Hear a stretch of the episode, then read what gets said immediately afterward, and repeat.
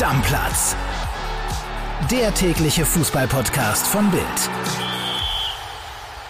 Weiter geht's mit der neuen Folge Bully Blitzvorschau und heute geht's um Bayer Leverkusen. Pippo Ahrens ist bei mir am Telefon. Mein Pippo. Hallo, schönen guten Tag. Pippo, ich würde sagen, wir fangen direkt mit der Startelf an. Da gab's ja schon eine im Pokal. Wird die so bleiben? Was meinst du, wie sieht die aus? Nein, die wird nicht so bleiben und sie kann eigentlich auch nicht so bleiben. Ich würde für Samstag in Dortmund momentan so aufstellen, Radetzky im Tor ist klar, Rechtsverteidiger Frimpong in die Innenverteidigung rückt Tat zurück statt Kosunu, Tapsoba bleibt und Linksverteidiger muss meines Erachtens Hinkapi statt Bakker sein. Die Doppelsechs, glaube ich, wird Andrich und Arangis bleiben. Vorne Diaby auf rechts außen, Asmun zentral, Logic links außen, vorne Schick.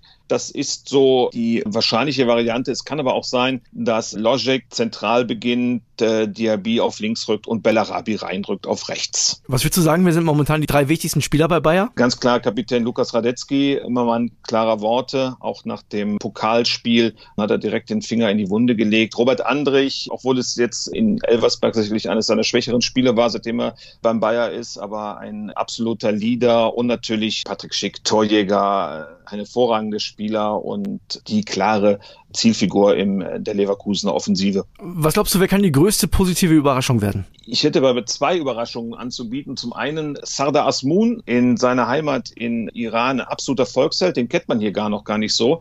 Aber je näher die Weltmeisterschaft heranrückt, äh, wird er auch in Deutschland in den Fokus rücken. Einer, der noch so ein bisschen unterm Radar in Leverkusen läuft bislang, ist Ezequiel Palacios, argentinischer Nationalspieler. Finde ich ein toller Spieler für die Doppel-Sechs. Ist auch ganz nah dran an einem Startplatz. Enttäuschung. Ich würde momentan mal sagen, Mitchell Bakker, Linksverteidiger mit sehr viel Emotionalität, Mentalität, aber ich finde, er hat nicht die Klasse äh, für Bayern 04. Wie würde ein Best Case für Bayern 04 aussehen? Best Case ist natürlich immer ein Titel, aber da sind wir schon wieder beim Worst Case. Den hat es ja am vergangenen Wochenende in Elversberg beim Pokal schon gegeben. Also die wahrscheinlichste Titelchance ist schon weg. Worst Case haben wir also abgehakt. Champions League ist für diese Mannschaft Pflicht. Okay, welche Wahrheit wollen die Bosse denn noch nicht hören? Naja, die Mannschaft ist ja sehr, sehr jung. Das muss man ja immer wieder sehen. Und es fehlt ihr ab und zu auch noch an Erfahrung. Ne? Dann hat das in, in Elversberg im Pokal gesehen, der Lukas Radetzky hat es angesprochen, da wurde mit dem Schiedsrichter diskutiert, über den Platz sich beschwert und Lukas Radetzky gesagt, wir beschäftigen uns mit allem, nur nicht mit Fußball. Vielleicht fehlt dieser Mannschaft noch der ein oder andere Haudegen, aber auch die Identifikationsfigur. Lukas Radetzky ist so eine, Florian Wirz, ganz klar, aber der hat selber auf der Saisoneröffnung am Sonntag gesagt, ich brauche noch Zeit. Also er hat auch schon wieder mit dem Ball auf dem Platz trainiert aber es gibt von ihm natürlich keinen Druck auf sich selbst, aber der Verein macht ihm auch keinen Druck. Der Verein rechnet offiziell mit ihm in der Hinrunde nicht. Robert Andrich wächst da so langsam rein, aber so der ein oder andere Haudegen tät der Mannschaft doch noch ganz gut. So, Pippo, ganz andere Frage. Die Spielerfrau, der man bei Instagram folgen muss, gibt's sie auch in Leverkusen?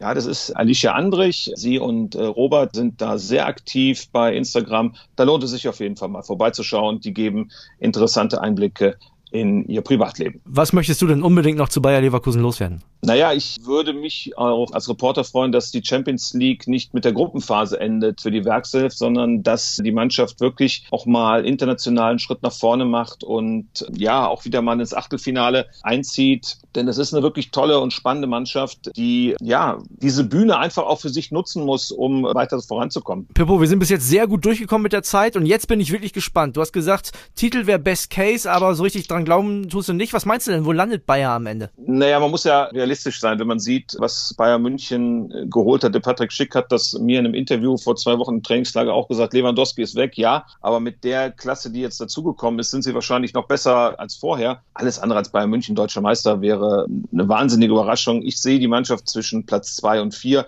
Vizekusen, ja, da sind wir wieder beim ewigen Motto. Aber ich glaube, da wäre in Leverkusen überhaupt keiner unglücklich, nochmal Vizekusen zu werden. Also ich sage, zwischen zwei und vier ist auf jeden Fall drin, aber auch Pflicht. Da sind wir gespannt, ob es wieder für die Champions League reicht. Danke, Pippo. Und morgen geht's weiter mit der Bulli Blitzvorschau.